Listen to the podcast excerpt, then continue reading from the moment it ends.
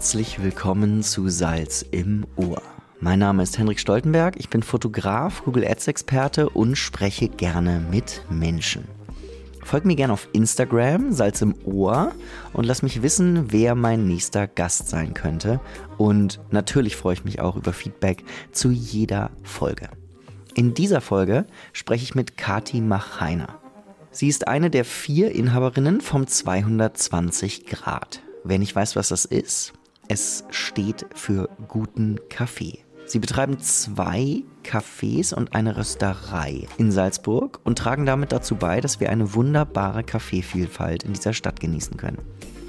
Mit Kathi spreche ich über all das, was es so mit sich bringt. Über den Familienbetrieb, die Zusammenarbeit, wie es ist, Gastgeberin zu sein, über Mitarbeiterinnen und natürlich über Kaffee. Was bedeutet das für Sie und wie steht's um die Kaffeekultur? Falls ihr euch wundert, was die Geräusche im Hintergrund sind, wir haben in der Rösterei aufgenommen. Das Rösten übernimmt ihr Bruder Lukas und da wird natürlich etwas gearbeitet. Ich wünsche euch viel Spaß mit der Folge. Geht definitiv mal einen Kaffee trinken oder Bohnen kaufen oder beides. Und vergesst nicht, den Podcast Salz im Ohr weiterzuempfehlen. Darüber würde ich mich sehr freuen. Ich wünsche euch viel Spaß mit der Folge mit Kati Machainer vom 220 Grad und mir. Herzlich willkommen zu Salz im Ohr, einer neuen Folge. Mir sitzt gegenüber Kati Katharina Machainer. Genau. Klammer auf, Miteigentümerin des 220 Grads. Der ein oder andere weiß vielleicht, um was es geht. Ein, wie soll man es nennen, Kaffeehaus, Kette, Rösterei. Klingt lustig, glaube ich, hätte habe ich noch nie so äh, gesagt. Na, mehr gehört. als eins. Ja, genau. Na, also ähm, bei uns ist immer so das Herz irgendwie die Rösterei. Also wir Okay. sehen uns wirklich so als Kaffeeröster. Mhm. Die Kaffeehäuser sind unser Marketing, Mhm. unsere Market- Marketingplattform. Also der Pop-Up-Store für Genau, die genau. Bohne. Ja, genau. Aber es ist, es ist schon ein bisschen was anderes. Also jeder von uns in der Familie, glaube ich, wird es auch ein bisschen anders beantworten. Je nachdem, aus welcher Perspektive man äh, die Firma äh, sieht und wie man arbeitet. Okay, also wir sind jetzt, dass wir das ein bisschen strukturiert bekommen. Wir sind in dem Thema Kaffee. Das ist mal fix. Salzburgerinnen und Salzburger können, glaube ich, mit 220 Grad sehr viel anfangen, weil ihr doch recht bekannt seid hier. Ihr seid ein Familienbetrieb mit vier Personen Genau, und euch gibt es seit 2008, soweit ich weiß. genau. Mit dem ja, Stammhaus, was nicht mehr existent ist. Ganz Genau, frisch. genau, genau. in der Chiemseegasse, glaube ich. Habt ihr angefangen? Ganz klein? Habt ihr angefangen zu rösten oder habt ihr angefangen, Kaffeetassen, also die Tassen nicht, aber Tassen mit Inhalt zu verkaufen? Wir haben gef- angefangen zu rösten, aber es war immer klar, dass es diese Kombination braucht. Also das Konzept war von Anfang an klar, immer Ja. äh, Kaffee rösten plus ähm, Gastronomie als einfach Distribution, Distribution und als Kennenlernort für das Produkt. Genau, es war immer verschränkt. Okay, aber jetzt äh, reden wir ja von, also äh, Start 2008. Das ist ja nun schon eine Weile her. Jetzt haben wir 2023. Genau. Da warst du ja auch noch nicht so alt. Also du hast es nicht gegründet. Nein, ich war da, also es war im Endeffekt ähm, eine Idee meines Vaters, der sich einfach äh, gemerkt hat, er hat jetzt einfach in seinem Leben so einen Punkt erreicht, wo ein guter Zeitpunkt wäre, nochmal was anderes zu machen. Äh, der kam aus dem Konzernleben und äh, war da eigentlich jetzt am Ende dann eigentlich äh, quasi ein hohes Tier und einfach enttäuscht von den Aufgaben, die er da am Ende hatte. Und das war dann Zeit für ihn zu gehen und ähm, fand es spannend, einfach selber sich auch so zu bewähren mit, mit Selbstständigkeit. Und es war klar, es wird irgendwas im Lebensmittelbereich, weil da kommt er her und ähm, hat das eigentlich ganz analytisch, ist er das angegangen, welches Produkt würde Sinn machen. Okay, also es kam nicht daher, dass er gesagt hat, wo ich bin kaffeesüchtig und ich möchte endlich mal guten Kaffee trinken. Na, na, gar nicht. Also es gibt sicher sehr viele Lebensmittel, die mein Vater wertschätzt. Und das kam einfach raus, das ist ein Produkt mit Potenzial. Ja. Das ist ein, also zum einen mit, mit quasi Marktpotenzial, aber zum anderen als ein Produkt, was man sich als 50-jähriger Mann vorstellen kann, dass es spannend ist, in seinem quasi letzten Drittel seines Lebens zu machen. Also aber, aber auch für sich. Ja. Ja, genau. Und ähm, die, die so richtig der Groschen ist ja dann gefallen, wo meine Eltern auf einer Kaffeereise waren. Und da war einfach dann irgendwie so klar, dass das einfach so vielschichtig ist, mhm. dass es einfach spannend ist. Also mit 50 machst du halt auch andere Entscheidungen, glaube ich. Da willst mhm. du dann einfach was Cooles machen. Das ist richtig, ja. Genau. Und äh, deshalb war Kaffee klar, dass das einfach vom kulturellen her, von, von der Komplexität, auch von der Komplexität, was jetzt zum Beispiel die, die ähm, Lebensmittelchemie betrifft. Ja. Das ist ja auch für meinen Vater ganz spannend, der ist Lebensmitteltechnologe.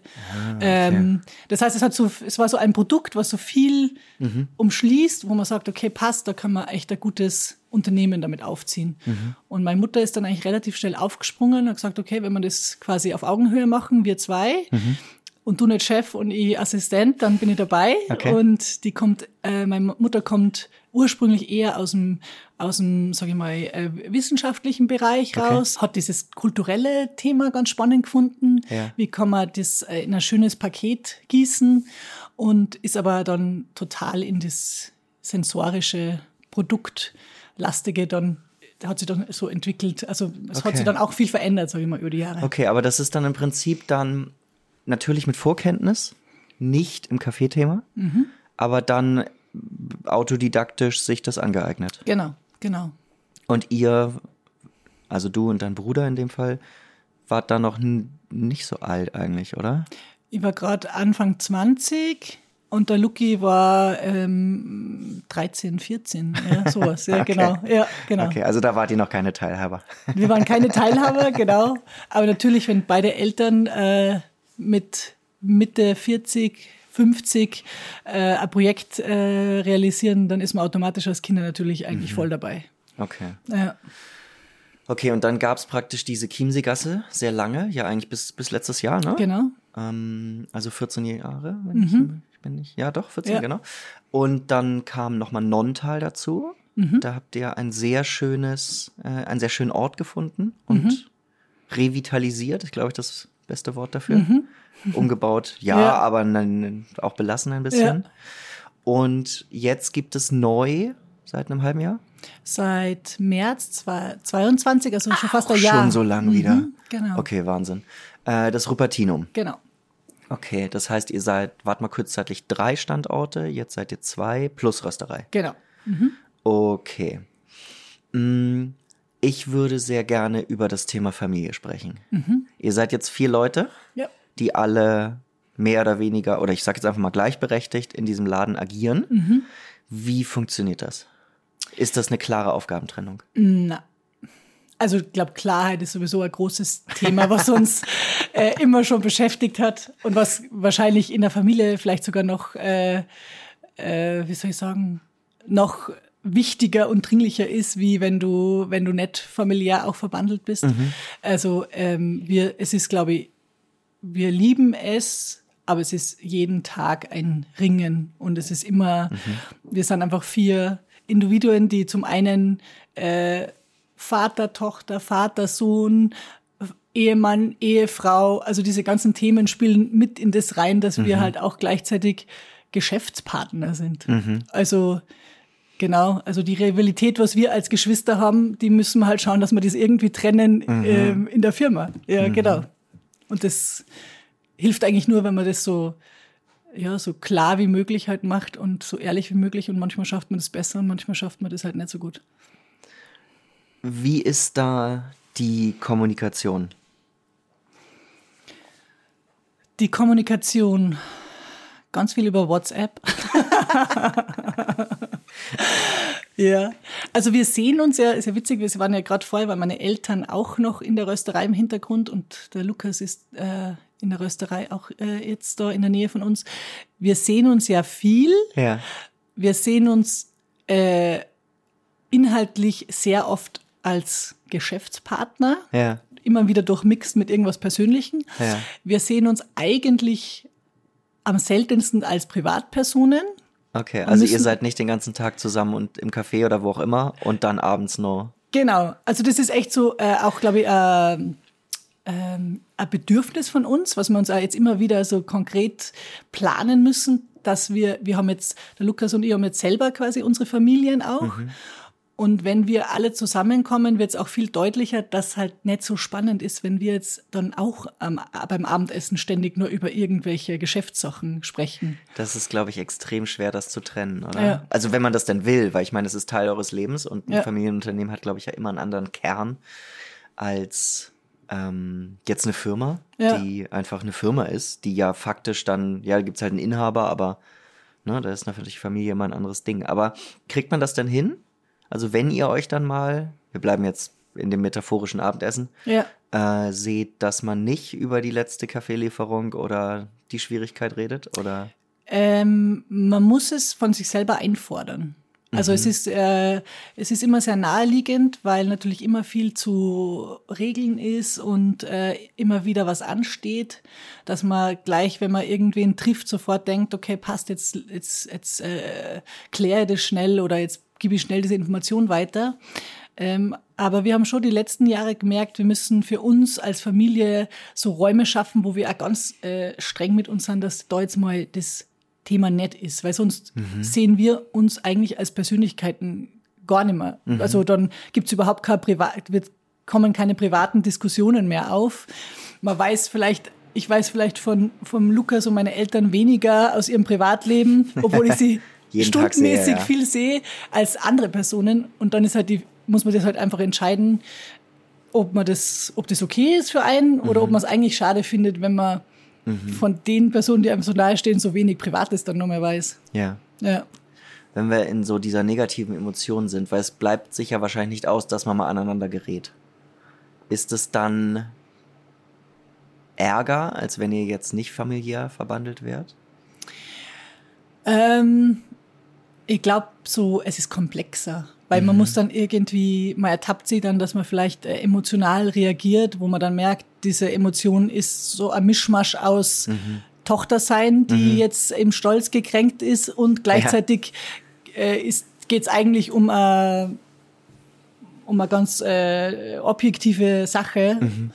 Und das muss man, glaube ich, ja, das das muss man einfach lernen, irgendwie zu trennen. Und manchmal geht das halt einfach. Also manchmal fährt es dann einfach mit einem Zug, dann weiß man einfach im normal, Nachhinein ja. einfach, okay, ja, da, da vermischen sie jetzt Sachen, die, die dann vielleicht nicht zusammengehören, ja. Okay. Ja. Und jetzt hast du vorher gesagt, jetzt haben dein Bruder und du habt jetzt eigentlich auch eine eigene Familie, nochmal separat mit Kindern. Mhm wie kriegt man das hin? Weil was ja ein Riesenthema ist, wenn einem das Baby gehört und jetzt nicht das wortwörtliche Baby, sondern das 220 Grad mhm. Baby.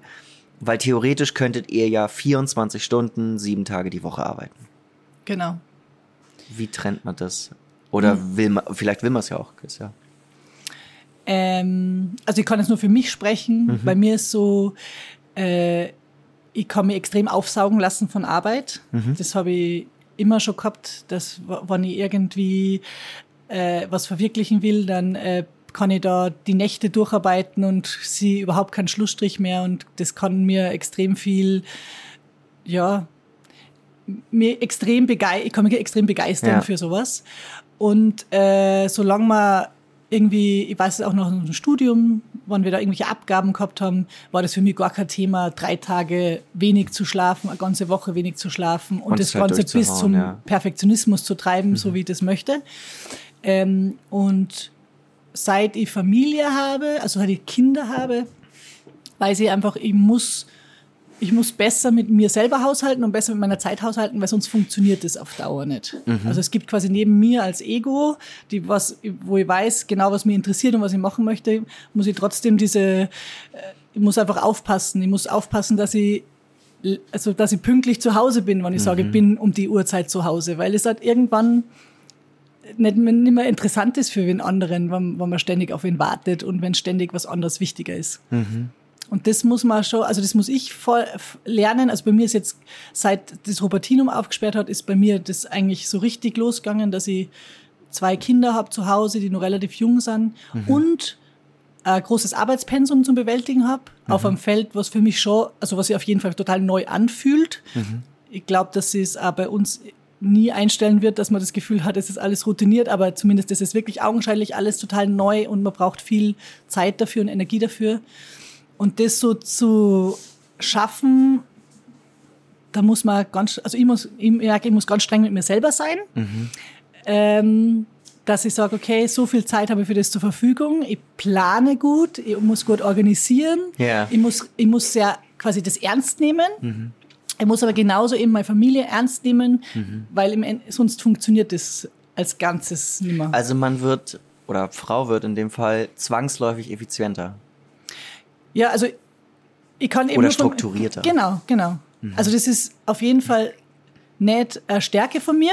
Ich bin total impul nein, ich bin wirklich total impulsiv und ja. voll im Moment und das ist genau das, wo das, das, das liebe ich einfach, das bin ich. Ja. Und ich merke aber, dass wenn ich, ich will auch diesen Job machen ja. und ich will auch diese Firma machen und das, das taugt mir und ich will auch quasi diese Familie haben und da muss ich einfach zwangsläufig diese Sachen mir aneignen. Ich muss mhm. einfach äh, planen können, ich muss einfach vorausdenken können, ich muss einfach für mehrere Leute mitdenken können und kann nicht immer jetzt entscheiden und jetzt einfach machen und das, ja, das mhm. muss man mhm. einfach dann lernen. Aber habt ihr dann, weil du hast es vorher angedeutet, dass es nicht so ist, habt ihr eine klare Aufgabentrennung? Also als vierköpfige Chefs? Ähm, auf eine gewisse Weise ja, auf eine gewisse Weise Nein, ich würde eigentlich sagen, wir haben eine klare Auf Aufgabentrennung, wobei es Bereiche gibt, die überlappend sind. Okay. Genau.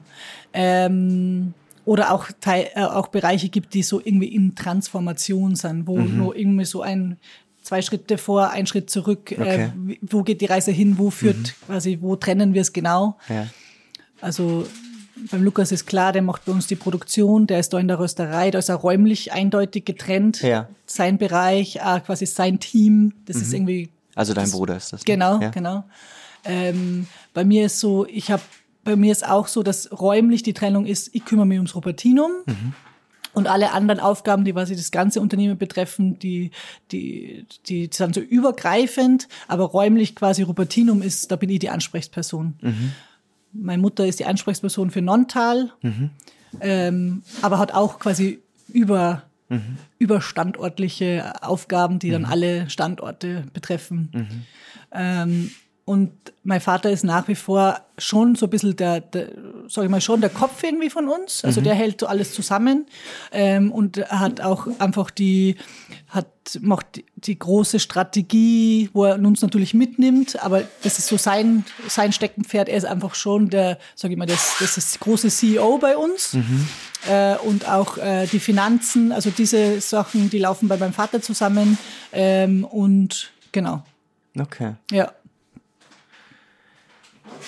wenn du jetzt schon sagst, dass deine Mama hat zum Beispiel Nontal und du hast das Rupertinum, mhm. heißt es dann, ich sehe dich nie in Nontal?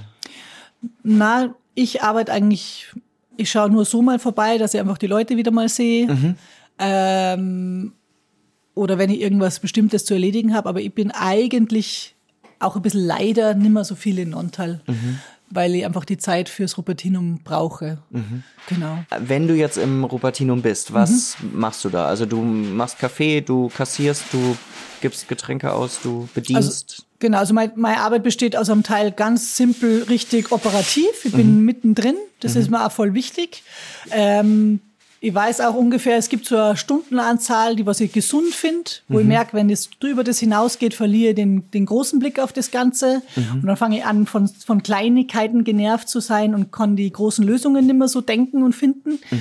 Wenn ich zu wenig drin bin, habe ich das Gefühl, ich verliere so den, den, den, mhm. die Tuchfühlung oder den, die, die, die Anknüpfungspunkte zu, zu allem, wie das da drin mhm. läuft, zu meine Leute und so weiter. Also ich merke so, ich muss einfach 20 Stunden möchte immer so drin sein vor Ort, wo ich mhm. richtig einfach mitarbeite. Weil yeah. da weiß ich einfach, was sind so die Themen. Ja. Und es macht mir halt Spaß. Also mach, mir macht es voll Spaß, drin zu sein. Ja.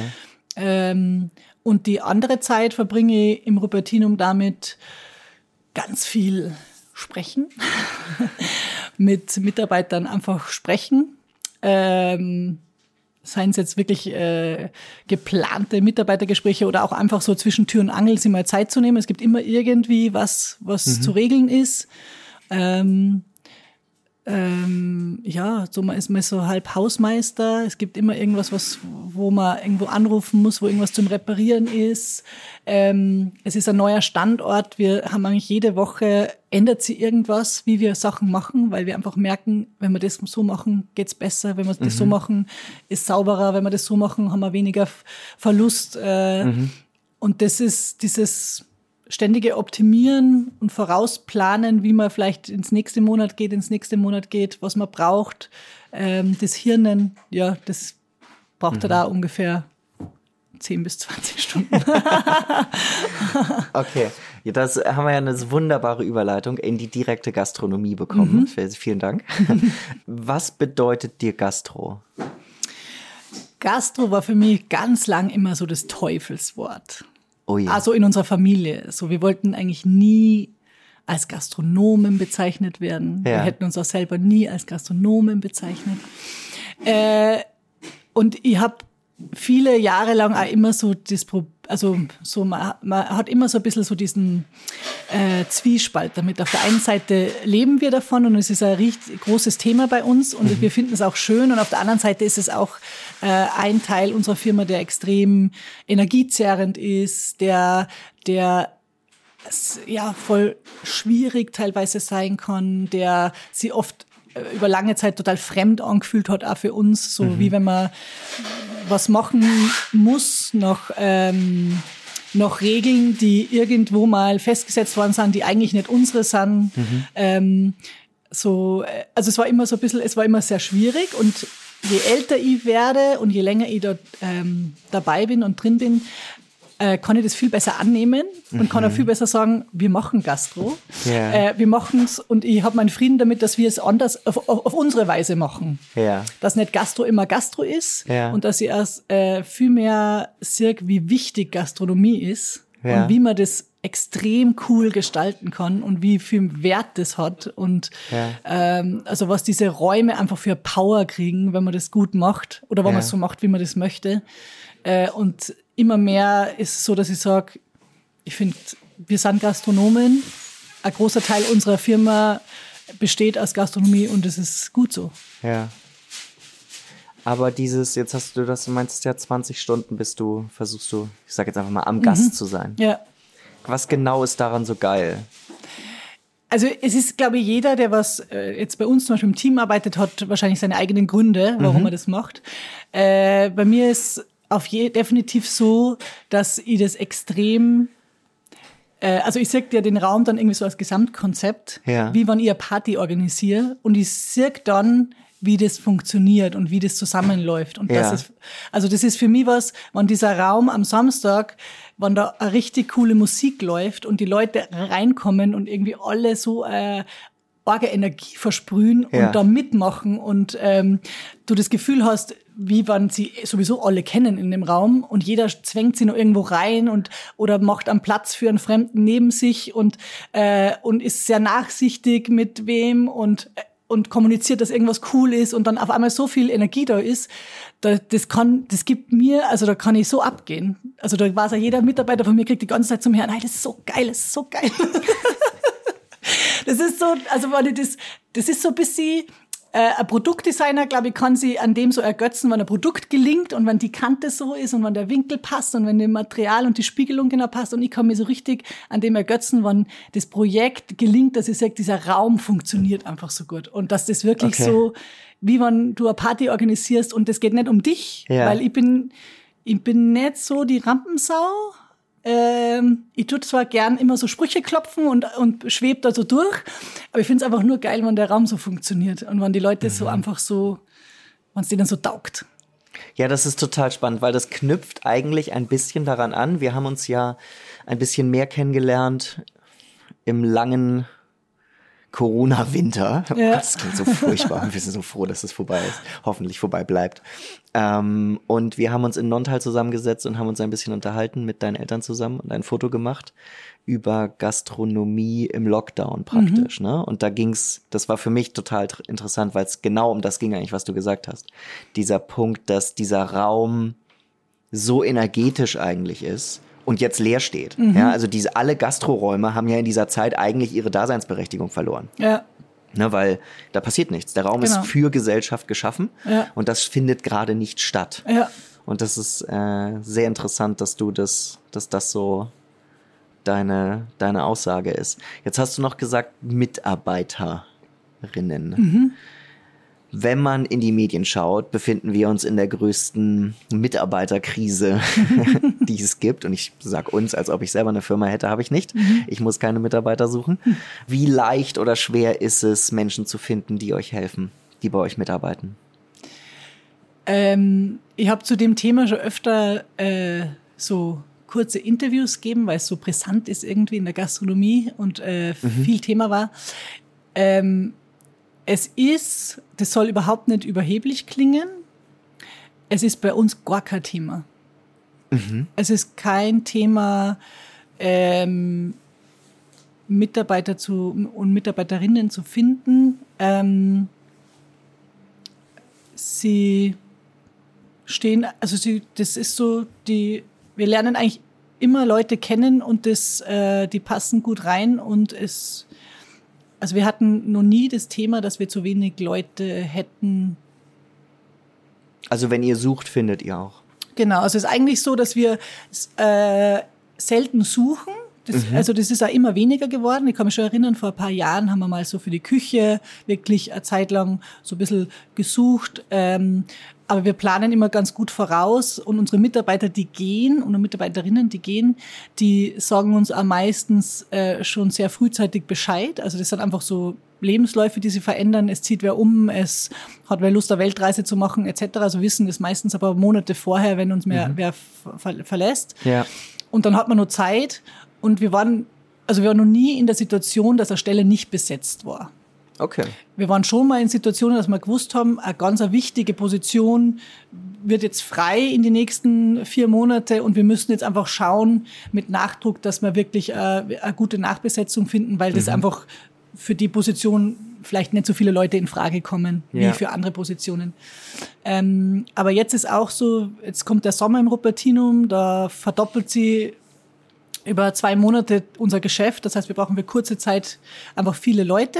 Liegt das an Sommer-Außenplätze? Außenplätze und Festspiele. Also Festspiele Ah, ist okay. wirklich Maniac. riesen. Genau. Okay. Hatten wir letztes Jahr total unterschätzt. haben uns viele Watschen abgeholt und äh, dieses Jahr gehen wir schon ein bisschen zuversichtlicher rein, dass wir es besser, Okay. besser einschätzen können. Aber es ist so, dass wir jetzt, also ich bin jetzt gerade so in der Phase, dass ich viele Leute kennenlernen äh, für den Sommer und ähm, ja, wir sind eigentlich schon wieder, ich habe schon wieder so viele coole Leute am Start. Äh, und das, äh, also ich habe schon richtig Bock drauf, dass die da in unser Team kommen. Okay, äh, woran liegt das, dass ihr da kein Problem habt? Ähm, ich glaube, dass unsere Marke, also quasi Marke als Überbegriff, also die einfach alles, was so 220 Grad ist und wie es wahrgenommen wird, ähm, anziehend ist für ganz bestimmte Leute, die auch gut passend für uns zu arbeiten. Das heißt, es hat irgendwie so ein, man hat so ein bisschen so, so ein magnetisches Feld um sich, dass man die Leute anzieht. Ähm, und äh, es ist so, dass bei uns auch, keine Ahnung, ich kann es eigentlich schwer sagen, wie es bei anderen gastronomische Betriebe momentan gehandhabt wird. Aber bei uns haben Leute auch Platz, die jetzt keine Vorausbildung haben. Sondern da muss einfach wirklich vor allem so auch die Persönlichkeit passen. Ähm, und das andere schauen wir uns dann an. Und wir haben auch Leute, die vielleicht nicht die schnellsten sind, aber wenn das, wenn die einfach super cool mit die Gäste umgehen können und wir merken, okay, das hat total den Mehrwert, die können da irgendwie den ganzen Raum beruhigen und in, in, Schwing, in Schwingungen bringen und dafür gibt's wen anderen, der was einfach ein bisschen mehr Meter machen kann und das passt für das Team, dann funktioniert es. Okay. Ähm, wir haben schon hohe Ansprüche, ähm, aber wenn eben, das ist oft so deckungsgleich mit Leuten, die vielleicht nur gar nie in der Gastronomie gearbeitet haben und den, den Rest ist Handwerk, was man sie aneignen kann.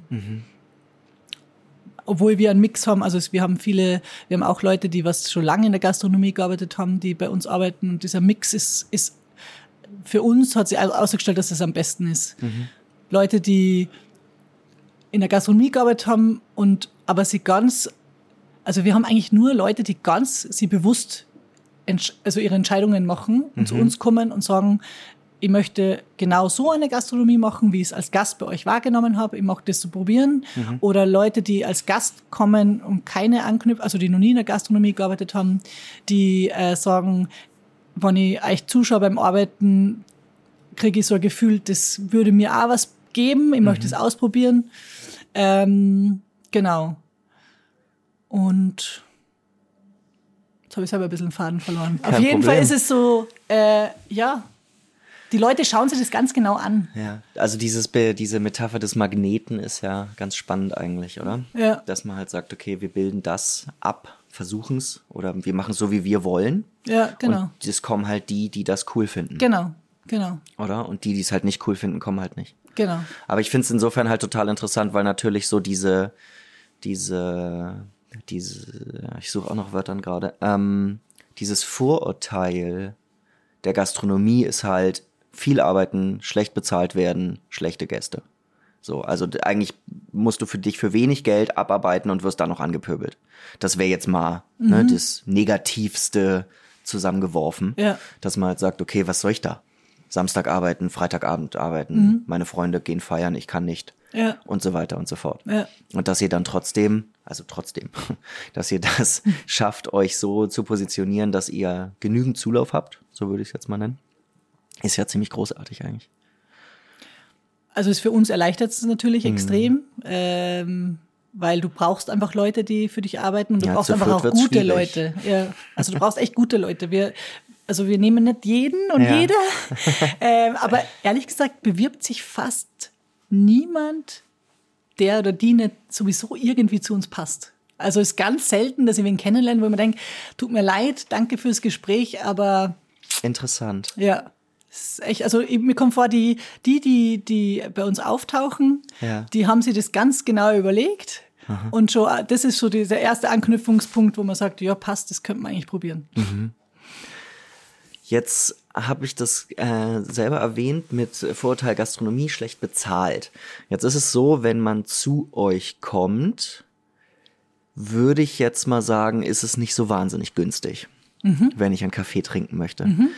Woher glaubst du, kommt so diese doch große Bereitschaft zu sagen, hey, ich bin jetzt, ich weiß die Preise natürlich nicht auswendig, ne? aber ich glaube, um 5 Euro kostet bei euch einfach ein Kaffee. Je genau, nach Ausführung, Cappuccino oder? 94, genau. Genau. Und da, und da würde ich mir jetzt im ersten Schritt mal denken, boah, ich setze mich zu euch, trinke zwei Kaffee, bin 10 Euro los. Hui. Woher kommt diese Bereitschaft, dass Leute das trotzdem gerne tun? Ähm, es ist, auf der einen Seite ist Preis bei uns zum Beispiel ist ganz simpel eine Rechenaufgabe. Mhm.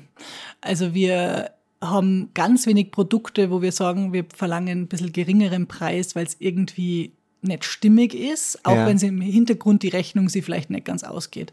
Äh, Grund, im grundsätzlich ist bei uns quasi Preis einfach nur Rechnung, Betriebskosten, Personalkosten, ja. Materialkosten, fertig. Ähm, und der Gast, der was bei uns sitzt, oder der Gast, die bei uns sitzt, die Gästin, die bei Gästin. uns sitzt, genau. Ich sag immer die Gäste, gerne mal Gästin. Die, ja, die Gäste, die bei uns sitzen, ähm, die kommen ja, natürlich schmeckt ihnen der Cappuccino. Das, das muss, ist, ist so ein bisschen die Basis, das muss passen. Mhm. Und natürlich schmeckt ihnen das Frühstück. Mhm. Ähm, aber sie bezahlen ja eigentlich eine Eintrittskarte in einer richtig gute Zeit irgendwie. Mhm. Also das ist ja, äh, also ich glaube, dass das vielleicht auch nicht immer so bewusst ist, aber wenn man selber irgendwo hingeht in der Gastronomie, geht man ja, also bezahlt man dann viel, wenn man sagt, da wird da wird einem was geboten. Das ja. ist geil. Genau, da, da, da gehst du hin und nachher gehst raus und hast irgendwie, bist inspiriert, hast mhm. eine coole Zeit gehabt, hast Sachen gesehen, die, die für dich neu sind oder mhm. ähm, ja, es, du tankst da einfach auf. Und das mhm. ist, glaube ich, der, der Grund, warum es Gastronomie gibt, die richtig gut funktioniert und mhm. die, die so eben diese so eine klasse Atmosphäre erzeugen kann und wo du die mhm. dran erinnerst und das, was da Bereicherung ist. Ja. Und dann gibt's natürlich auch Gastronomie, die einfach ähm, funktioniert für, sage ich mal, Nahrungsaufnahme. Mhm. muss auch geben, passt auch. ja. Aber es, man merkt eh, es gibt viel mehr diese, diese, man sagt ja so, die, die Zukunft der Gastronomie wird genau in die Richtung gehen. Äh, Gastronomie, die wirklich quasi um das Unding, das Unwort irgendwie für mich so Erlebnisgastronomie, mhm. weil das klingt so, wie wenn das alles so aufgesetzt ist und ja. fake ist. Äh, es ist, äh, also das, also es wird sich immer weiter trennen in das, es gibt Orte, wo du hingehst, wo du sagst, das das gehst ganz absichtlich hin, das gibt dir was, das mhm. ist, äh, ähm, da verbringst du gern deine Zeit. Mhm. Äh, und es gibt, äh, wird, und andere Orte wird es geben, da wirst du wenig bereit sein, Geld auszugeben, da wirst du einfach das Essen haben, da wirst du das Trinken haben, mhm. ähm, die sind austauschbar. Da wirst du weniger ausgeben und dafür wird es natürlich auch da weniger möglich sein, dass die da eine Person bedienen kann, sondern dann wird der halt eher Automat dort bedienen, weil sonst mhm. geht die Rechnung halt auch nicht auf. Okay. Also was glaubst du, ist dann so die Idee, dass Leute so zufrieden sind bei euch? Ist es, weil der Kaffee so gut schmeckt? Also ich, äh, ich, ich glaube, dass das ein Bestandteil davon ist, ähm, der, der Luki und ich sind da, das ist zum Beispiel eine Diskussion, wo wir ein bisschen Kontroversen haben. Der Luki ja. ist, unser, ist viel mehr der Produktmensch bei ja. uns. Äh, ich bin viel mehr der, äh, wie soll man sagen, Design- und Dienstleistungsmensch. Mhm. Für mich ich würde die Gewichtung sagen, dass natürlich, also ich würde sagen, die, die Atmosphäre ja. äh, und dieses, wer wir sind als Marke und wie sie das in allen kleinen Details äh, veräußert, das macht diese Anziehungskraft und ja. das Produkt ist ein Teil davon. Und der Luki sagt sehr wohl, und das finde ich, hat er hat er seine Gründe, dass das Produkt viel stärker von der Gewichtung ist. Ja. Ähm, das sind unsere das ist aber für uns, es ist eigentlich, also ich finde, für uns ist es voll okay, weil wir halt auch aus andere Richtungen kommen. Ja. Und der Luki sagt halt, also wenn er sich denkt, das Produkt hat so einen geringen Anteil, dann fragt er sich, für was er seine Arbeit macht. Und das stimmt auch, der, das, das Produkt macht den Unterschied. Sagen wir, einigen wir uns mal, es wird vielleicht 50-50 sein. Das Produkt muss gut passen, weil wenn das Produkt nicht passt, dann ist, dann, die ganze Story ist aufs Produkt aufgelegt. Mhm. Das ist das, um was sie alles dreht. Also der Kaffee ist unser Träger von allem. Mhm. Aber es war zum Beispiel mal ein Mann bei uns, es war nur in der Chiemseegasse, äh, äh, ein Tourist, der kam irgendwie drei Tage hintereinander, immer am selben Fleck, alleine und der hat mich dann immer so angeschaut und immer gedacht, irgendwie witziger Kerl, irgendwie will er was loswerden. Mhm. Und irgendwann sagt er dann zu mir, eben auf Englisch, ähm, ob er, er kommt nicht drauf, was es ist. Er ist jetzt schon zum dritten Mal da, was das ist, warum dieser Ort so, so eine krasse Wirkung hat. Mhm. Äh, und ich habe das halt, also ich empfinde das ja selber auch so. Also mhm. ich sehe mir ja, ich bin ja nicht nur jetzt da, ich sehe mir jetzt nicht nur als Entwickler von dem Ort, sondern ich bin ja auch auf eine gewisse Weise auch Kunde von dem Ort oder Kundin mhm. von dem Ort, weil ich, ich spüre das ja genauso. Mhm. Äh, und ich habe nur mit ihm gesagt, ich kann es da auch nicht genau sagen, aber ich glaube, es ist schon so, dass jeder, der was bei uns ist, extrem ernsthaft an diesem Projekt teil hat und es verwirklicht. Also alle Mitarbeiter, auch teilweise die Gäste, würde ich sagen. Mhm. Jeder bringt so diesen Teil, dass dieser Ort gelingt und mhm. das macht den so kräftig manchmal. Es gibt da, es gibt da Tage, wo das überhaupt nicht gelingt und mhm. du hast das Gefühl, okay, du kannst nur so viel Geld in bestes Design reinstecken. Wenn diese Stimmung nicht passt und wenn die ja. Leute irgendwie nicht mit dabei sind, dann wird das auf einmal zwitschern die Google-Bewertungen rein mit negativ, negativ, negativ, denkst du, witzig, da funktioniert's dann nicht. Mhm. Und das, äh, und es, also es funktioniert wirklich nur, wenn diese, also es ist echt so, ja, es ist ein Menschenthema. Die Menschen müssen alle, die was da drin sind, müssen voll ernsthaft bei der Sache sein, dass mhm. das da, dass ja mit ganz viel Liebe da drin gearbeitet wird. Okay, Oder, das ist total interessant. Das finde ich richtig cool. Jetzt äh, kommen wir, da hast du jetzt äh, sehr super Brücken gebaut. Vielen Dank. ähm, jetzt ist es so, dass wenn Zuhörerinnen und Zuhörer die Chiemseegasse kennen, wovon mhm. ich schwer ausgehe, weil wahrscheinlich jeder in Salzburg ansässige Mensch da bestimmt schon mal bei euch gesessen ist. Mindestens einmal. Jetzt gibt's diesen Ort nicht mehr. Der ist jetzt, ich sage jetzt einfach mal, ob es jetzt von eurer Idee so ist, wahrscheinlich nicht, aber die Ablösung respektive Weiterentwicklung äh, zum Rupertinum hin wenn man sich diese beiden Räume vorstellt. Ja, dass die Chiemseegasse sehr, nenne ich es jetzt mal, wohnzimmerartig, ja, sehr schön, sehr warm, klein, ja, irgendwie drei Sitzplätze gefühlt. das stimmt, glaube ich, nicht, aber es war gefühlt 40, so. 40, glaube ich, Man ja, hat genau. Nie einen Platz kriegt.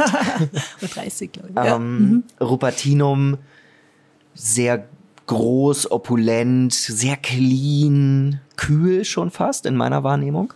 Also eigentlich zwei sehr sich entgegenstehende Optiken und Konzepte.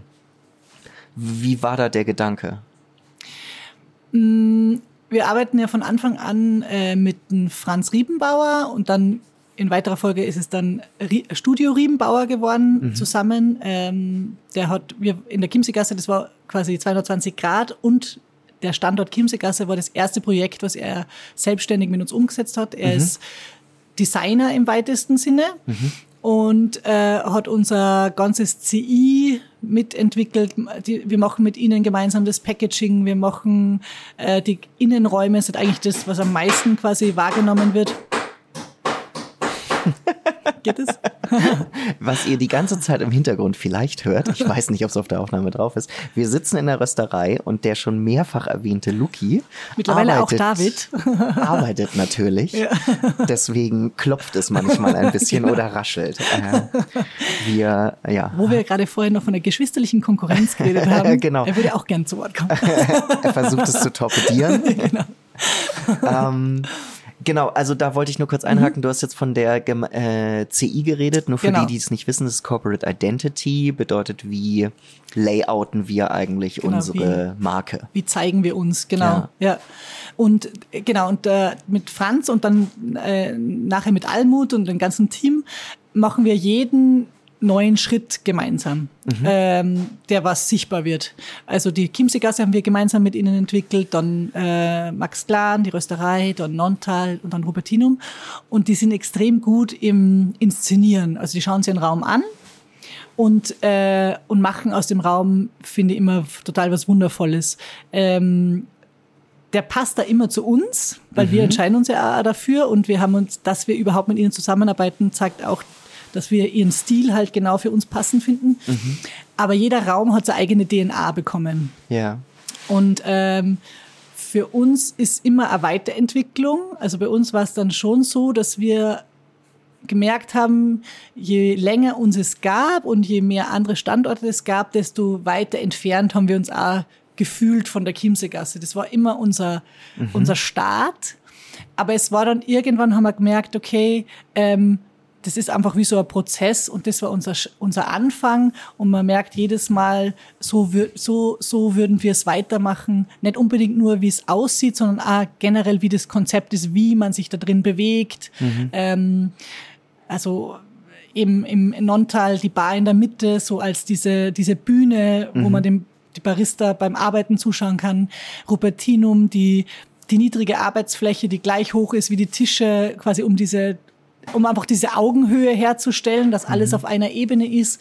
Also das sind Dinge, die sich dann ganz spannend in einem Interior-Konzept umsetzen lassen und die ja wirklich dann das, also am besten ist natürlich, wenn es da wirklich das ergibt. Mhm. Und bei beiden Standorten war das da wirklich dann die Wirkung, die dann äh, sie erzeugt hat, dass man näher, dass Sachen näher zusammenbringt zum mhm. Beispiel. Mhm. Ähm, genau, und so hat eigentlich jeder Ort einfach durch Franz und Almut so eine Handschrift bekommen. Mhm. Wo wir, die wir natürlich abgesegnet haben, aber die mal von ihnen sie ausgedacht worden ist ähm, und für uns total funktioniert. Ähm, und ich setze die ganzen Orte eigentlich gar nicht so in Vergleich miteinander, sondern es ist wie, wie drei Kinder, die einfach jeder, jedes Kind ist anders. Mhm. Und ich würde, ich kann zwar schon sagen, einer ist größer, einer ist kleiner, aber für mich gibt's sie sind alle unsere Handschrift auf eine andere Art und Weise. Mhm. Äh, und jeder hat sein, jeder Ort hat seinen Charakter. Es ist auf eine gewisse Art eine Weiterentwicklung. Auf der anderen Seite funktioniert, hat auch die Chiemseegasse bis zum Schluss genauso funktioniert, wie sie funktioniert. Also mhm. die, man ist reingekommen, es hat eine Wirkung gehabt, der Raum. Mhm. Ich habe mich dort ganz anders gefühlt wie im Robertinum, ganz anders gefühlt wie im Nontal. Mhm. Und es war für mich aber trotzdem so unter dem, unserem Dach, hat genau reinpasst. Wieso wurde dann die Chiemseegasse geschlossen? Bei uns war es so, dass wir, ähm, wir haben uns mal gedacht, okay, wenn wir zwei Kaffeehäuser haben und die Rösterei, das ist so eine, eine gute Größe, wo wir sagen, das für unser Unternehmen, mhm. das passt voll gut, da können wir gut mit dem so wirtschaften. Und dann ähm, kam und wir haben gedacht, es gibt vielleicht auch Synergien, weil man mhm. so zwei Kaffeehäuser hat. Dann war die Chiemseegasse lang, also am Schluss dann für eineinhalb, zwei Jahre so ein bisschen eine Spielwiese für Mitarbeiter, die schon neue Erfahrungen sammeln würden, mhm. wollten, die sonst vielleicht woanders hingegangen wären, wo wir gesagt haben, hey, probier mhm. die doch mal da aus und leite mal dort das Team. Äh, ist ein bisschen überschaubarer, kann man, mhm. kann man dann schon wem anderen mal zumuten. Für uns ist eine Entlastung. Ähm, und dann ist uns Rupertinum eigentlich zugeflogen. Wir haben eigentlich nicht geplant gehabt, einen dritten Standort aufzumachen. Mhm. Das Museum der Moderne hat uns gefragt, ähm, ob wir uns das vorstellen können. Und Ach, spannend. Also ja, es war nicht ausgeschrieben mm, oder ihr habt es über irgendwelche Ecken mitgekriegt, na, sondern die haben euch gefragt. Genau. Und wir haben dann eigentlich ziemlich viel Respekt davor gehabt und haben uns das ganz lang überlegt. Und es war eigentlich äh, an mehreren Punkten kurz davor, dass wir das abgelehnt hätten, mhm. weil wir gesagt haben, es ist natürlich sehr verlockend, der Standort da mittendrin. Es ist architektonisch ein extrem cooler Standort, mhm. würde voll in unser quasi Portfolio passen. Ähm, aber ähm, er hat halt auch total viele Herausforderungen. Mhm. Also wir sind erstens mal, sind wir, haben wir ja, dieses Verknüpftsein an das Museum und quasi gewisse Auflagen zu haben, ist was, was uns nicht so behagt, mhm. wo wir gesagt haben, kennen wir das, passt das für uns über ja. längere Zeit, dann äh, diese Riesenfrequenz, äh, die was wir letztes Jahr halt auch im Sommer dann mitbekommen haben, war auch so ein Thema für uns, kennen wir das mit unserem Konzept bedienen, passt es zusammen, mhm. so, so und auch viele so äh, vom Publikum her passt es zu uns. Und dann haben wir uns dafür entschieden, äh, weil wir gesagt haben, wir wollen nicht in eine andere Stadt gehen mhm. und in, anderen, in einer Stadt was aufmachen. Mhm. Und Robertinum wird uns ermöglichen, dass wir in Salzburg bleiben und da quasi unsere Marke verdichten und hier mhm. einfach, weil wir, und wir leben ja einfach auch da. Mhm. Äh, und gleichzeitig könnten wir ganz viele Leute ansprechen, die nicht aus Salzburg sind. Wir könnten, mhm. unsere Marke könnte wahrgenommen werden von Leuten, die da einfach bei die Festspiele sind, von Künstlern, von Urlaubern. Also es wird einfach über Salzburg hinausgehen, obwohl mhm. wir in Salzburg bleiben können, hätte halt super Vorteil für uns. Mhm. Ähm, genau. Und dann war immer klarer, okay, ähm, irgendwo müssen wir uns wieder verkleinern, weil mhm. es wird jetzt groß. So wie wir unsere Standorte betreiben, geben wir nicht so viel aus der Hand, dass das für uns machbar ist, das mhm. zu betreiben. Und wir müssen irgendwo schrumpfen. Und dann war für uns klar, ähm, wir werden uns dann langsam, also der Plan war eigentlich, dass, ähm, oder eine Möglichkeit wäre gewesen, dass wer aus unserem Team das übernimmt. Mhm. Das hat sich dann einfach aus persönlichen Gründen, hat es nicht gepasst. Und dann ähm, haben wir gesagt, ja passt, dann verabschieden wir uns quasi von unserem Staat. Und es ist zwar quasi, wie soll ich sagen, es hat immer so für und wider gegeben. Es war nie so ganz eindeutig, was ja. jetzt der richtige Weg ist. Ähm, es fühlt sie, es hat sich dann zum Schluss hin wirklich äh, wie so es hat sich ein bisschen wie eine Befreiung angefühlt. So wie wenn man sagt, okay, da irgendein Kunde von uns hat so einen super Vergleich gebracht, dass der was für mich so stimmig ist.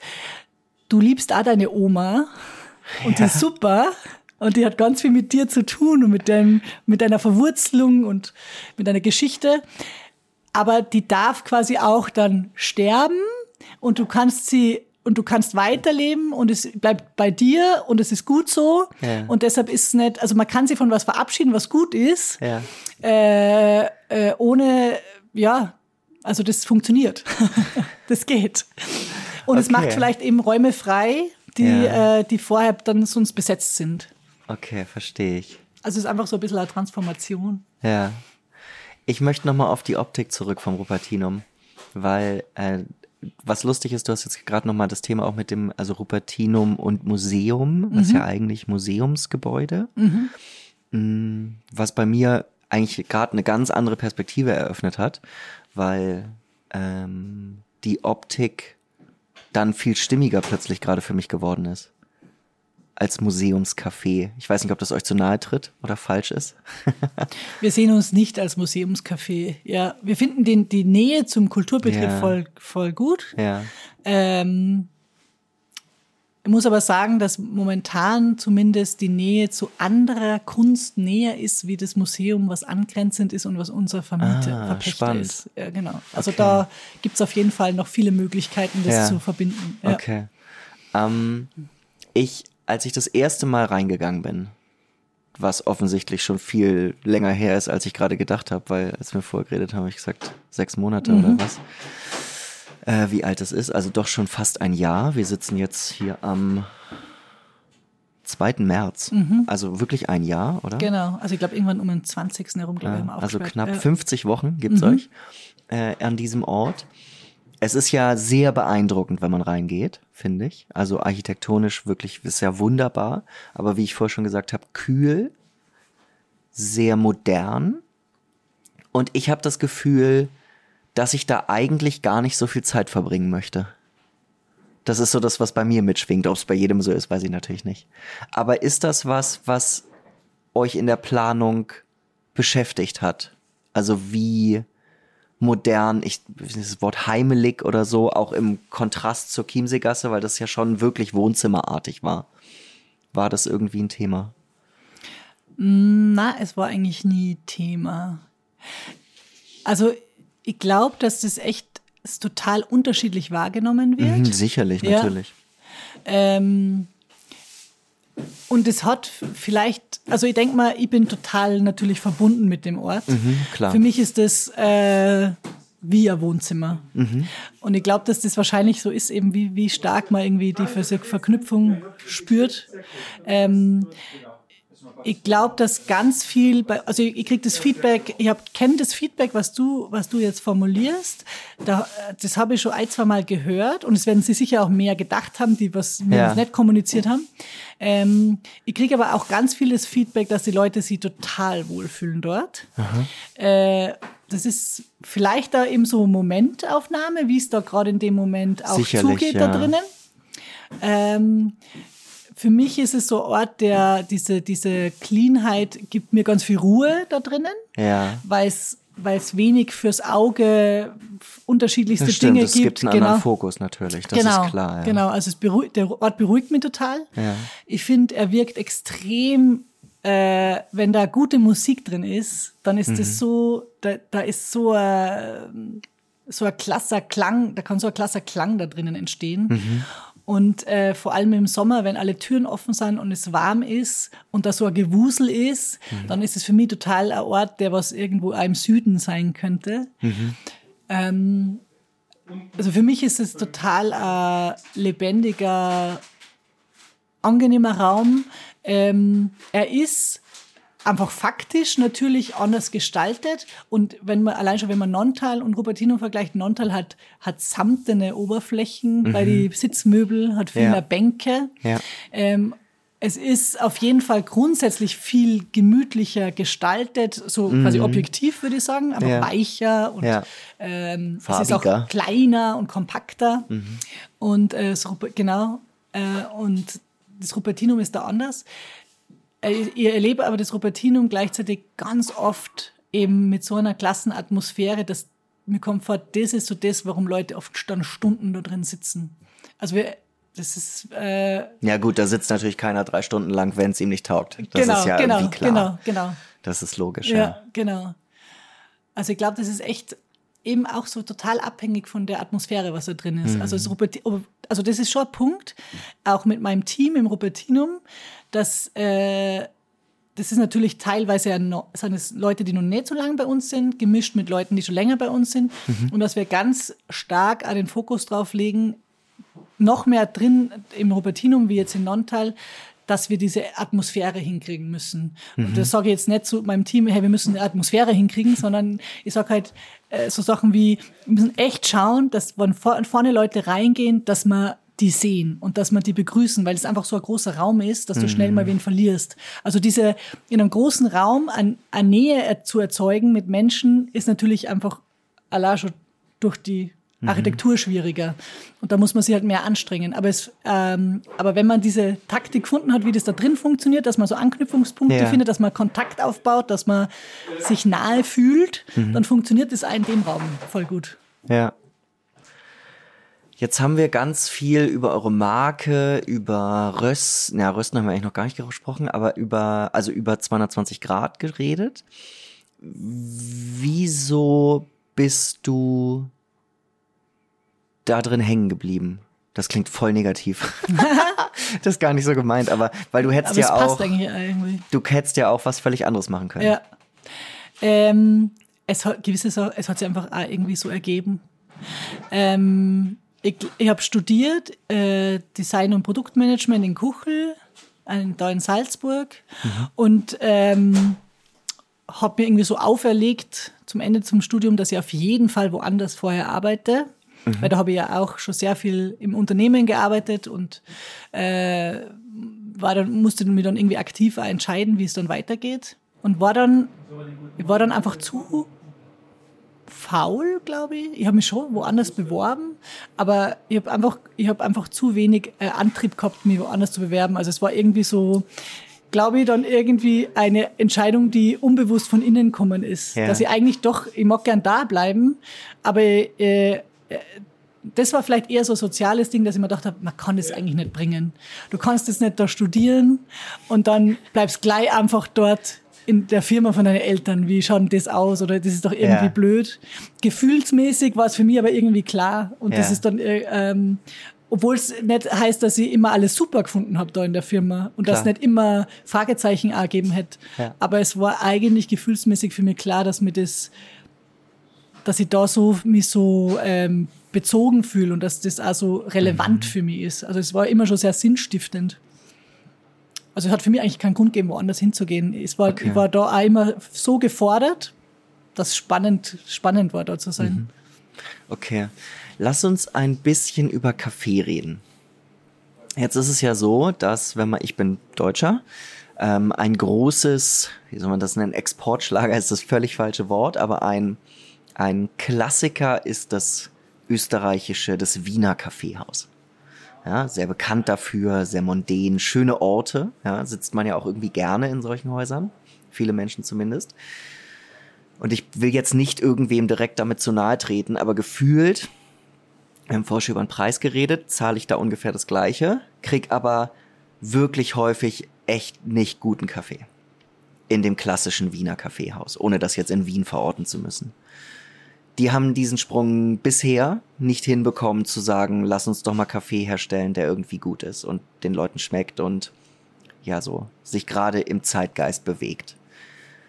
Was bedeutet, jetzt habe ich viel drumherum geredet, was ist die Frage? Die Frage wäre, was bedeutet zum ersten Mal dir Kaffee? Also was ist Kaffee für dich? Ähm, für mich ist Kaffee zum einen, also es ist für mich voll der, der, die Verbindung zu anderen Leuten. Es ist entweder Verbindung zu meiner Familie, äh, es ist auch so in kleinen Situationen eine Verbindung, wenn wir in der Früh im, im Ruppi zum Beispiel die Espresso gemeinsam verkosten. Das ist so das erste Mal, wo sie jeder anschaut und wo wir über eine Sache gemeinsam reden. Es ist irgendwie, es könnte auch was anderes sein, aber es in dem Fall ist einfach Kaffee bei uns. Ähm, es ist ja, es ist ein Trägerprodukt von, von, es bringt so das zusammen, äh, was wir probieren zu formen. Ähm, ich genieße es total, äh, aber das habe ich auch erst so über die Jahre gelernt. Ich merke ja jetzt, dass für mich diese, allein schon diese sensorische Seite vom Kaffee jetzt so den letzten, sage ich mal, drei Jahren viel spannender worden ist und viel mehr Bedeutung für mich hat, wie es davor war. Okay. Also die Produktseite finde ich jetzt immer spannender. Äh, vorher war es rein die, die Markenseite. Jetzt merke ich, ich finde einfach die Produktseite wieder voll, viel spannender und mag mir da viel mehr reintigern. Okay. Ähm, es ist, ja, im Endeffekt äh, ist Café so ein Projekt, genauso wie es auch für mich spannend ist, wo man ständig irgendwie weitermachen kann, ständig irgendwie äh, was Neues entdeckt, äh, selber gefordert ist, ähm, immer es funktioniert nur in Verbindung mit anderen Leuten, weil du musst es entweder geliefert kriegen, es muss da, es, du musst es rösten mit wem. Es gibt kein hundertprozentiges richtig und falsch, sondern es ist so, ein, das ist schon spezieller für die Specialty Coffee Szene.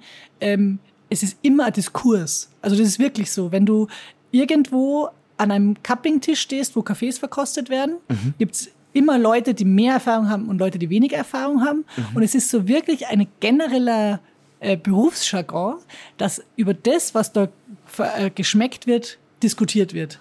Weil der, der viel Erfahrung hat, ist sie, oder die, die viel Erfahrung hat, die sind sie dessen bewusst, dass manchmal wer, der was ohne Erfahrung kommt, am Tisch was reinbringt, was sie wieder völlig ähm, aus ihrer eigenen Routine rausreißt. Also es gibt die spannendsten Diskussionen auf solche Tische und wirklich so, also ich habe das noch nie so erlebt, dass wirklich so eine Offenheit auch wirklich nicht nur gesagt wird, dass Ja. wir quasi, das ist so unser äh, das ist modern, wir sind alle offen und keine Ahnung und äh, low hierarchy, sondern es ist, wirk ist wirklich gelebt. Okay. Und deshalb finde ich, das ist also ein ganz spannendes Feld auf viele verschiedene Arten. Okay, also es geht nicht nur um das Getränk in dem Sinne, Na, sondern es die ist Kultur drumherum. Die Kultur. Ja, ja Okay. Das heißt, ihr könntet auch Winzer werden. genau. Wird, glaube ich, genauso funktionieren. Ja, das ist meine Meinung. Ja. Okay. Wie viel Kaffee trinkst du am Tag? Äh, ich trinke am Tag um die maximal, würde ich sagen, acht Espressi. Mehr trinke ich nicht. Der Luki, sagt, der Luki trinkt sicher um einiges mehr. Der muss mehr verkosten. Ja. Okay, acht. Das ist natürlich nicht schlecht. Aber immer nur Espresso. Ich trinke in der Früh, äh, das ist wirklich so mein Frühstück, da trinke ich wirklich so, ein- so ein Milchlatschen. Das ist aber so, wie wenn ihr, könnt ihr ein Müsli essen. Okay. Ich mag einfach den Geschmack. Ja. Und es ist so für mich so die erste äh, Hungerstiller in der Früh und das ist so Ritual. Und dann im, im Café trinke ich eigentlich nur mehr Espressi und auch wirklich, da finde ich es dann spannend, das zu verkosten. Also ich trinke da nicht einen Kaffee, weil ich denke, mm, ich mag jetzt unbedingt einen Kaffee trinken, sondern da will ich alle durchprobieren und dann, dann mal verkosten und wieder. Okay. Und ja, das finde ich dann spannend. Dann wird es wirklich so zum Experimentieren. Und an dem Tag, wann trinkst du den letzten? Ich trinke, also wenn ich, wenn ich nicht arbeite, trinke ich am Nachmittag auch noch ein. Und wenn ich arbeite, ist eigentlich ab 12 Uhr kein Kaffee mehr.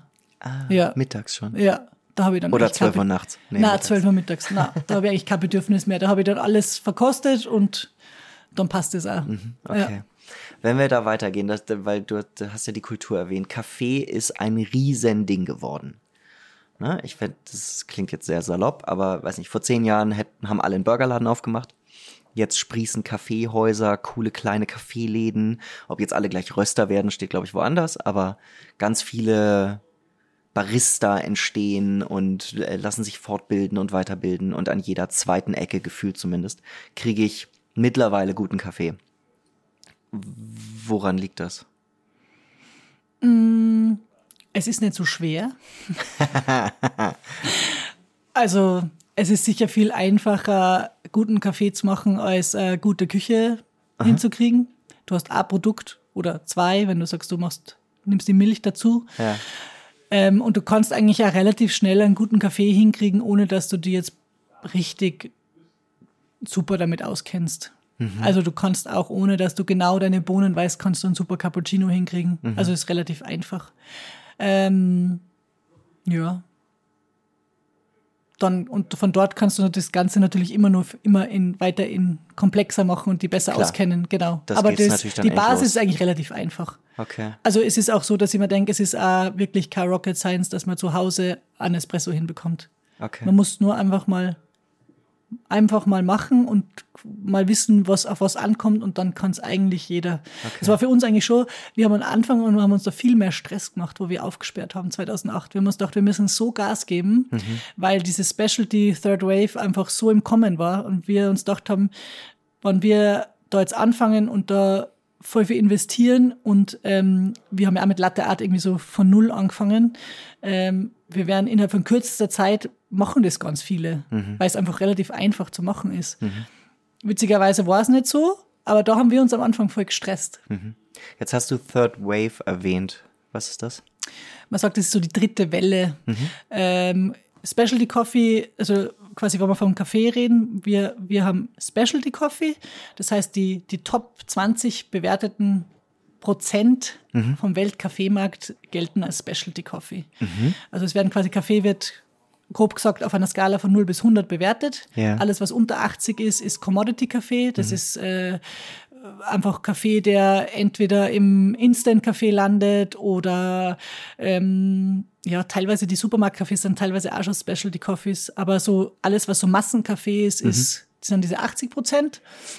Ähm, oder wo einfach nur Koffein extrahiert wird für irgendwelche anderen Produkte. Mhm. Und die Top 20 oder Top 15 Prozent sind Specialty Coffee. Die kommen, sage ich mal, klischeemäßig gibt es Aus Ausnahmen, aber kommen von kleinen Bauern, die in hohen Lagen anbauen, äh, hauptsächlich, äh, also nicht sehr viel maschinell überhaupt arbeiten können, weil sie einfach weit oben arbeiten. Genau, mhm. das ist der Kaffee, mit dem wir arbeiten. Okay. Der ist halt hoch bewertet, der kostet auch mehr. Mhm. Also die Bewertung der Qualität geht immer eindeutig einher mit dem Preis. Mhm. Es ist einfach Handelsprodukt. Genau. Mhm. Ähm, wo waren wir? Bei der Erklärung, was Third Wave ist. Genau, und Third und Wave, genau. Kaffee und im Specialty ist. Coffee, genau, hat es so verschiedene Wellen gegeben. Und da gab es eben Latte Art, ist so Teil von dieser Third Wave. Okay. Also einfach diese Attribute, die, wie man mit Kaffee umgegangen ist, also dieses Barista in jetzt, wie es jetzt ist, mit mhm. Latte Art, nicht so wie es quasi früher mhm. schon oder länger schon in Italien ist, dass einfach Barista der ist, der hinter der Bar arbeitet, yeah. sondern wirklich, dass du Latte Art machst mit Muster, ähm, dass du hell geröstete Kaffees aufgießt, das Pour-Over, das sind okay. also Attribute, die was quasi mit der Third, mit der dritten okay. Welle so gekommen sind. Okay. Woher, jetzt hast du erklärt, warum es sehr viele kleine Kaffeeläden gibt. Aber woher kommt es auch, dass der Markt das aufnimmt? Also warum haben jetzt alle Bock auf geilen Kaffee plötzlich? Und gefühlt, ich meine, ich bin jetzt Mitte 30 und ich will jetzt nicht übertreiben, aber ich habe wenig Freunde, die nicht irgendeine coole Siebträger zu Hause stehen haben mhm. und sich da reingefuchst haben in das Thema. Und da kann man sich ja sehr rein nerden. Ja. äh, da bin ich, falle ich ziemlich raus mit meiner Bialetti, die auf der Herdplatte steht, immer noch sehr studentisch. Ist ein Old Classic, funktioniert nach wie vor super, braucht man sich nicht damit verstecken. Mir schmeckt's, insofern ja. passt es. Also. Genau. Ähm, ja, ich weiß gar nicht. Es ist, ähm, man hat einfach wahrscheinlich jetzt gerade äh, auch, man, man, es gibt ja auch so Trends, dass man einfach in den Heimbereich mehr investiert, mhm. dass man einfach die, die, sie teure Küchen leistet, teures, mhm. teure Gerätschaften für zu Hause. Ähm, das ist einfach, glaube ich, gerade so eine gesellschaftliche Entwicklung, dass man einfach zu Hause investiert.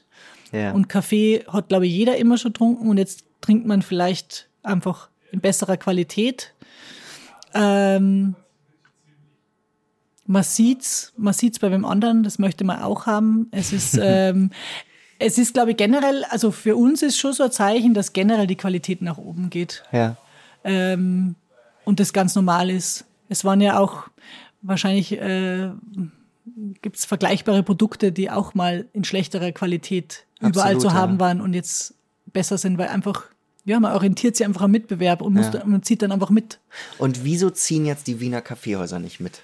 Ich kann dir ehrlich gesagt nicht sagen, ob Wiener Kaffeehaus automatisch schlechten Kaffee serviert. Ich glaube schon, dass Wiener Kaffeehäuser, also diese klassischen, dass da auch welche gibt, die guten Kaffee servieren. Klar, genau. ist ja logisch es bringt mir ein bisschen zurück zu dem Thema, was wir vorher gehabt haben. Du gehst ja nicht ins Tomaselli, weil du einen guten Kaffee haben magst.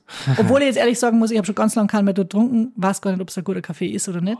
Aber du gehst ja hin, weil es ja das ein Tomaselli Erlebnis ist. ist. Also es ist ja wirklich, hm. also wenn du, ja, wenn das, du Kellner ja. hast, auf dem Niveau, ja. mit der Attitüde, äh, diese, diese, diese geschichtsträchtigen Räume und so, deswegen gehst du ja dahin. Ja, Oder und allein schon wegen die Gäste, die dort sind. Also das ist ja quasi, du willst ja was sehen, was du sonst nicht siehst. Ja.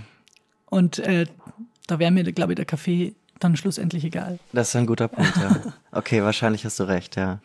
Weil du vorher jetzt die Bauern und die Hochlagen und so ähm, beschrieben hast man sieht es ein bisschen, jetzt nicht so wahnsinnig viele, aber jetzt glaube ich gerade auch auf Social. Deine Eltern waren gerade wieder unterwegs irgendwo. Es gibt Bilder, wo sie direkt bei den Bauern stehen. Kauft ihr alles direkt vom Produzenten? Na, wer würde, also bei uns ist so, wir kaufen circa momentan, es ändert sich äh, immer wieder mal, ich würde sagen, wir kaufen ungefähr 30 Prozent von unseren Bohnen direkt von den mhm. Bauern. Aber diese Kontakte, das ist gar nicht so einfach, dass sie die ergeben. Mhm. Also das ist, ähm, es ist zwar quasi in der heutigen Zeit nicht, nicht schwierig, äh, quasi mit einem Kaffeebauern Kontakt aufzunehmen, mhm. aber dass das dann wirklich in eine erfolgreiche Geschäftsbeziehung mündet, das ja. hat ja viele Faktoren. Das ist logisch, ja. Genau, also wir beziehen, äh, sage ich mal, so 30 Prozent direkt und auch schon teilweise länger. Manche Beziehungen haben sie witzigerweise erst seit kurzem ergeben. Also mhm. Ruanda hat sie jetzt seit einem Jahr ergeben über eine Tirolerin. Lustig. Ein, ein Waisenkind aus Ruanda, die in Tirol ja. aufgewachsen ist, also von Höhenlage zu Höhenlage. Und ähm, eine wunderschöne schwarze Frau mit Tiroler Dialekt. Also ist, äh, die Immaculée ist da irgendwie, das ist, entsteht auch einfach so ja. durch persönliche ja, man mag sich und man vertraut sich und man startet einfach mal damit. Okay. Und wenn die Qualität vom Rohkaffee auch noch passt, dann ist natürlich super. Cool, ja. Äh, und Vietnam, wo meine Eltern jetzt vor kurzem waren, ähm, da haben wir, es gibt ähm, Zwischenhändler, mhm.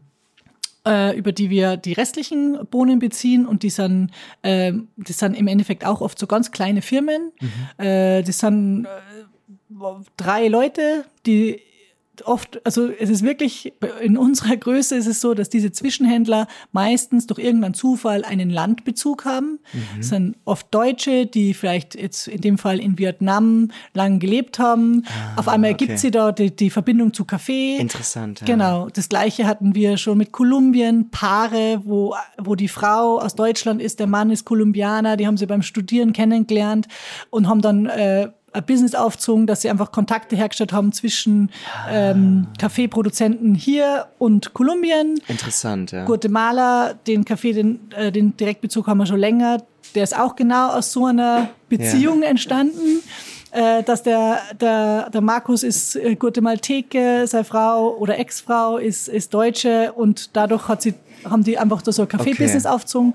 Also quasi, wenn wir von Zwischenhändlern reden, sind das meistens ganz kleine Okay. Zwei, drei Mann, Frau. -Shows. Also ihr fahrt nicht nach Hamburg und ladet da containerweise vom Hauptlieferanten für sonst was ab. Wir haben auch, äh, es gibt auch große Zwischenhändler. Ähm, da haben wir mittlerweile immer seltener. Mhm. Aber die, die, arbeiten auch auf ganz hohem Niveau. Mhm. Und da waren wir auch schon manchmal in Hamburg, haben dort Kaffee verkostet. Mhm. Ähm, also es ist so ein bisschen ein Mix. Okay. Und es ist ähm, die großen Vorteile von, von Direktbezug ist, dass man dass sich da oft so eine Geschäftsbeziehung entwickelt ja. über mehrere Jahre und dann fährt man wieder mal hin und dann tauscht man sie aus und man sagt, die Qualitäten sind da irgendwie schlechter worden, warum oder ja. äh, was. Der Bauer ruft die an und sagt, ich experimentiere gerade mit dem und dem, soll man euch mal was mitschicken? Also da ergeben ja. sie oft so spannende Sachen. Okay. Und äh, gewisse Cafés äh, würden wir gar nie bekommen direkt, weil die sind vergriffen und da musst einfach über, über diese Zwischenhändler musst schauen, dass ja, du da an die dran kommst. An genau, genau. Ran. Okay. Genau, genau. Da funktioniert einfach das System anders. Mhm.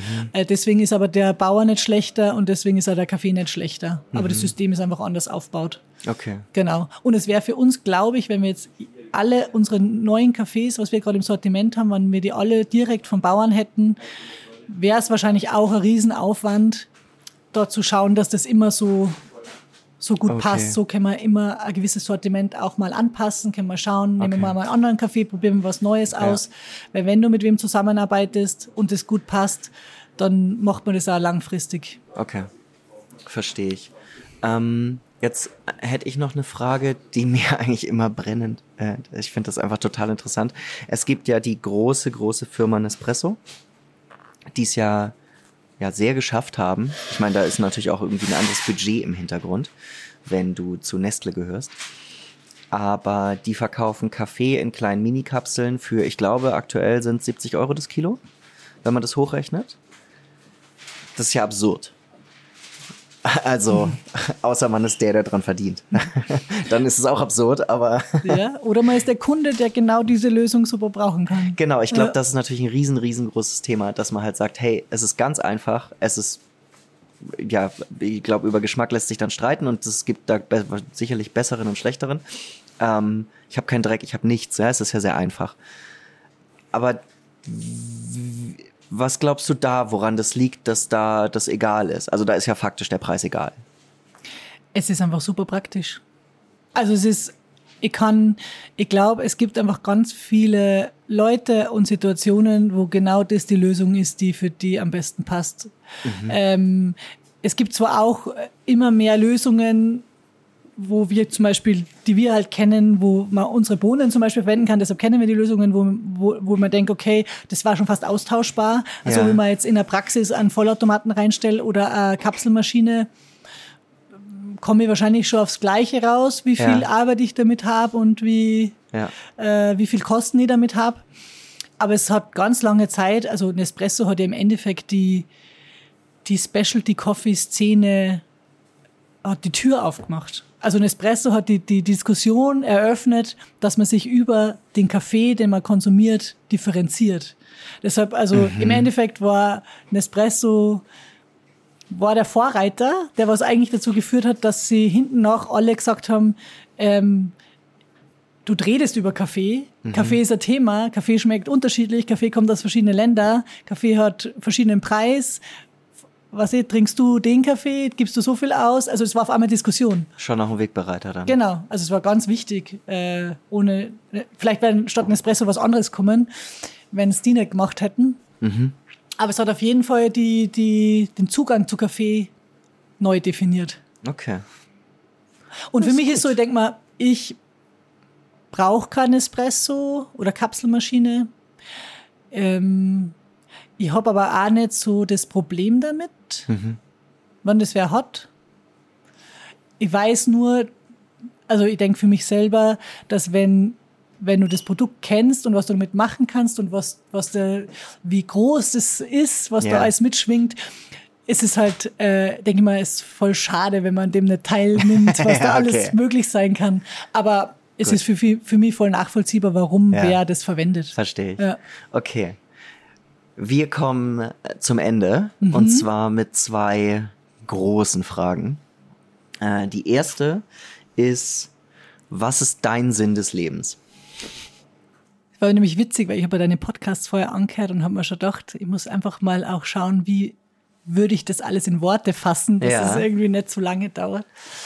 Ähm, also ich bin ein Mensch, der extrem im hier und jetzt lebt. Ja. Also ich lebe nicht sehr in der Vergangenheit und auch nicht sehr in der Zukunft. Äh, und deshalb muss das für mich passen. Mhm. Ähm, und ich habe so einen Punkt erreicht für mich in meinem Leben, äh, wo ich finde, dass das, was ich mache, mir extrem viel Sinn gibt. Ja. Äh, dass ich ständig sehr ehrlich und echt bin ja. äh, für mich. Da gibt es natürlich immer Situationen, wo ich mir denke, okay, das war jetzt irgendwie nicht so toll oder das hätte ich anders lösen können oder so. Aber im Grunde genommen habe ich das Gefühl, ich bin am richtigen Ort, zur richtigen Zeit, umgeben mit die richtigen Leute. Mhm. Äh, ich mache, was mir, was mich voll erfüllt, was mir Spaß macht. Ähm, ich fühle mich gefordert. Äh, ich bin nicht gelangweilt. Ich habe nie das Gefühl, ich verschwende meine Zeit. Mhm. Äh, das kenne ich aus meiner Jugend, diese Gefühle, so dass man sich denkt, so, wow, irgendwie machst du das Richtige oder dich fadisiert dein Leben irgendwie mhm. oder und das habe ich seit ganz langer Zeit äh, habe ich, hab ich das nicht. Also seit mit also die Kinder, die meine Arbeit, ich habe alles bin total ähm, ja, ich habe total eine Aufgabe. Cool. Ja. Sehr schöne Antwort. Und dann gibt es was, das ist ein bisschen neuer. Das gibt es erst seit drei Folgen. Äh, ist inspiriert, habe ich mir natürlich nicht selber ausgedacht, so kreativ bin ich nicht. Das ist von einem anderen Podcast, finde ich aber sehr schön. Und zwar ist es so, dass mein letzter Gast, in dem Fall Gästin, Toni Schöller, die ist Coach für Jobzufriedenheit und so, äh, schreibt eine Frage mhm. für den nächsten Gast auf. Mhm. Und die Frage von ihr ist, was musst du loslassen, um ein erfüllteres, glücklicheres und gesünderes Leben zu führen? Was muss ich loslassen?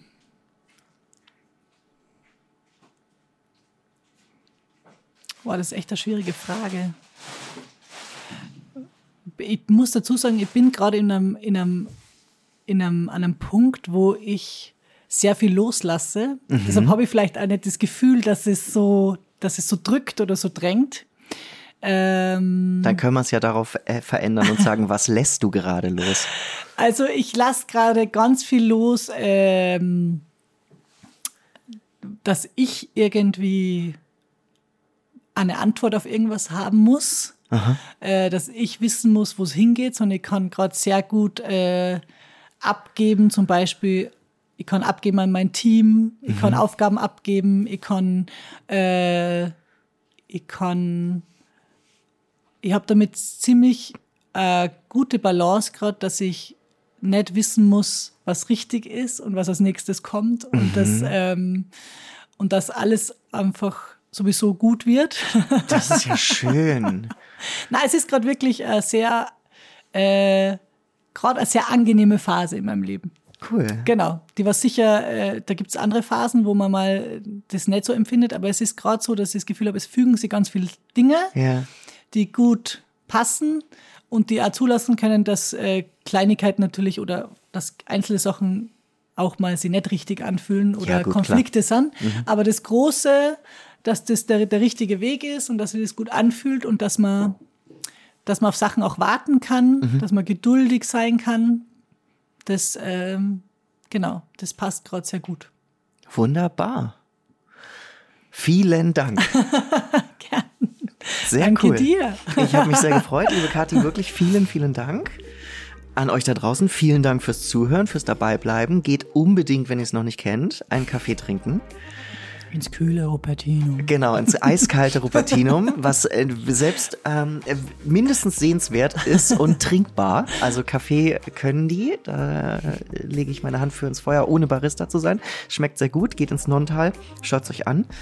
Und es hat mich sehr gefreut nochmal. Vielen Dank und bis zur nächsten Folge. Dankeschön. Danke. Tschüss.